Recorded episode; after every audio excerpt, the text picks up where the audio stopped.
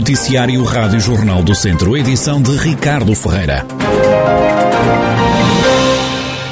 Homem de 59 anos, detido pela PJ em Oliveira de Frades por fogo posto, é suspeito de ter ateado um incêndio que lavrou em São João da Serra na tarde da passada quarta-feira.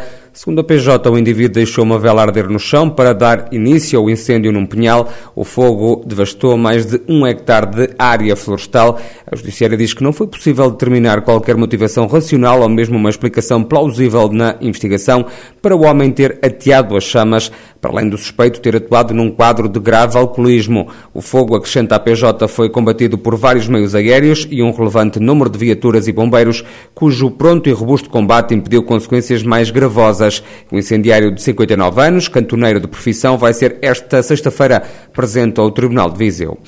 A PSP de Viseu anunciou a detenção de seis pessoas na última madrugada. Quatro homens e uma mulher foram detidos por conduzirem com álcool a mais. Conduziam com taxas de 1,56 e 1,95 gramas de álcool por litro de sangue. Já um indivíduo de 32 anos foi apanhado a conduzir sem carta. O distrito de Viseu está sob aviso amarelo devido ao calor. O alerta está em vigor até às 6 da tarde deste sábado e é motivado pela persistência de valores elevados de temperatura máxima.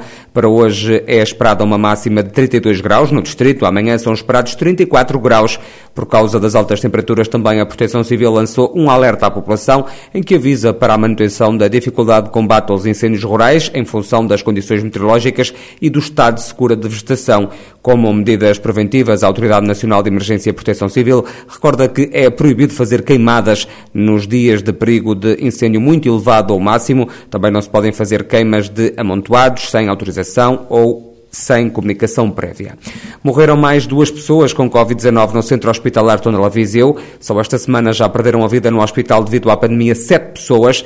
Nas últimas 24 horas confirmaram-se ainda mais duas altas e duas admissões de doentes infectados. Nesta altura estão internados 12 cidadãos no hospital de Viseu por causa da Covid-19. Em enfermaria estão ocupadas 10 camas, nos cuidados intensivos duas. O antigo Colégio Tomás de Aquino de São Pedro do Sul vai receber os primeiros alunos do curso de ensino superior rápido dedicado ao termalismo. Um acordo assinado ontem entre o município, a Termalistur e o Instituto Politécnico de Viseu vai possibilitar isso mesmo. O vice-presidente da autarquia, Pedro Moro, fala do pontapé de saída para um novo ensino no território. Este é um protocolo bem alargado e que prevê inicialmente a realização de um curso de tese eh, em Turismo e Saúde e Bem-Estar, aqui sobretudo com a Escola, com a escola de, de Tecnologia e Gestão de Lamego. Este será o primeiro passo e isto resulta já de um trabalho que fomos desenvolvendo ao longo dos últimos talvez dois anos o município, para tal, eh, e desde logo disponibilizou as instalações do antigo Colégio São Tomás de Aquino, mas este protocolo é muito mais abrangente. É mais abrangente porque prevê também, entre as três entidades, o desenvolvimento nestas áreas, tudo tem a ver com turismo, saúde e bem-estar, geotermia, enfim, entre outras, prevê também projetos de investigação conjuntos, seminários, eh, estágios, portanto, é, é muito mais alargado. Este será o primeiro curso a ser desenvolvido aqui. Uh, espero que seja o pontapé de saída para outros, porque é, é bom para o território, é bom para o Conselho, é bom para termos cá mais gente. Já o presidente da Termalistura, empresa que gera as termas de São Pedro do Sul, Vítor Leal, refere que este é o primeiro passo para o futuro Instituto do Termalismo a criar no Conselho. Este protocolo que estamos aqui a assinar é de veras importante eh, para aquilo que é o panorama do termalismo ao nível local, mas também ao nível nacional e eh, esperemos nós, numa última instância, mesmo a nível europeu e a nível internacional. E porquê? Porque o ensino ligado ao termalismo eh, em Portugal passa por uma, uma série de dificuldades, porque em tempos idos, em 2011, o único instituto que existia uh, protocolado o IFP que dava formação nesta área foi extinto e, portanto, existe aqui um problema grave ao nível de toda a formação e capacitação dos recursos humanos. E, portanto, aquilo que nós uh, começamos a trilhar no passado, em conjunto com a Câmara Municipal, a ideia de construir e de constituir um Instituto de Termalismo que assambarcasse, ao fim e ao cabo, toda esta ideia da formação nesta área, ligando eh, as áreas mais operacionais e técnicas, mas também as áreas ligadas ao turismo e às novas tendências da saúde e bem-estar, pensamos que com este protocolo, digamos que é o pontapé de saída Na opinião do presidente do Politécnico de Viseu, José Costa, são protocolos como estes que ontem foram assinados que fazem o Instituto sair das quatro paredes. O caminho no âmbito do ensino superior não pode ser outro que senão colocar-se nos territórios onde pertence e, sobretudo, alargá-lo também em termos internacionais.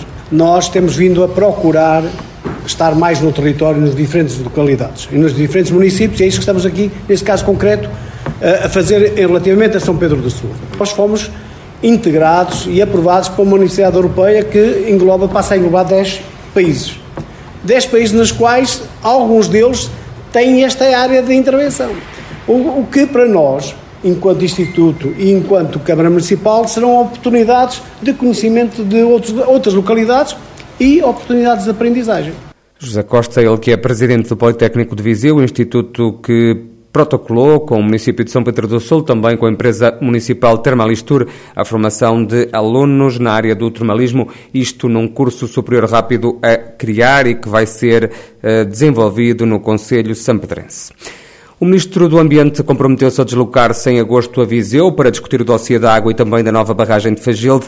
O Presidente da Câmara de Viseu, Fernando Ruas, aproveitou uma visita do Governante ao Conselho para falar com ele sobre estes dois assuntos. A abertura do Sr. Ministro foi esta. Eu, eu, encontrei o Sr. Ministro no âmbito da visita do Primeiro-Ministro, falei nisso, ficou combinado que nos finais de agosto o Sr. Ministro vem aqui a reunir connosco, possivelmente com outros municípios, mas é ele mesmo que desloca a Viseu e esperamos, e foi isso que combinámos, tratar os pontos todos que temos eh, aí aberto. Mas houve abertura para fazer a barragem nova? Não, não, nem sequer temos, eu disse-lhe o que é que, qual era o problema, mas isso é, é isso fundamentalmente, que ele vem tratar de dizer aqui a Viseu. São palavras de Fernando Ruas, presidente da Câmara de Viseu, ontem no final da reunião do Executivo Municipal.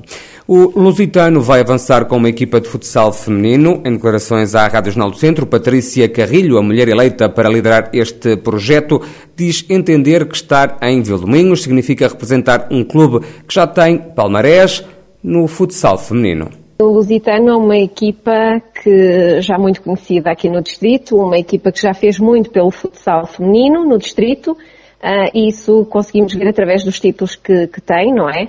Um, e é sempre com um grande agrado que qualquer atleta, qualquer dirigente se associa a este projeto no Lusitano. Desafiada a detalhar quais os objetivos desportivos para esta nova época, a responsável pelo futsal feminino do Lusitano diz que a vontade é ficar entre os primeiros classificados no campeonato distrital.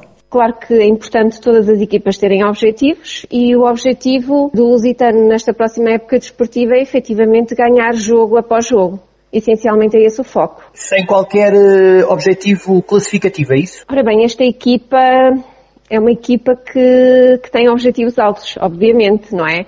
Uh, até porque o próprio Lusitano tem um historial uh, competitivo e nós também não queremos deixar ficar mal o Lusitano nem a nossa própria equipa. Portanto, uh, acho que os nossos objetivos são elevados. Ficar entre os primeiros cinco por exemplo, três? Sim, sim, sim. Pelos melhores lugares da classificação, obviamente, sim. Quanto ao plantel, pode ainda haver novidades. Patrícia Carrilho garante que não vai ser a treinadora do clube e que o Lusitano vai contar com um treinador já conhecido. O plantel ainda não está fechado, mas sim, mas eh, nos próximos dias, nas próximas semanas, eh, ficaremos com o plantel fechado, sim. Patrícia, será a treinadora da equipa ou não? Ou será anunciado alguém? Uh, eventualmente será anunciado alguém brevemente, uh, mas sim, mas eu não serei a treinadora. E será uma mulher ou um homem? Já se sabe?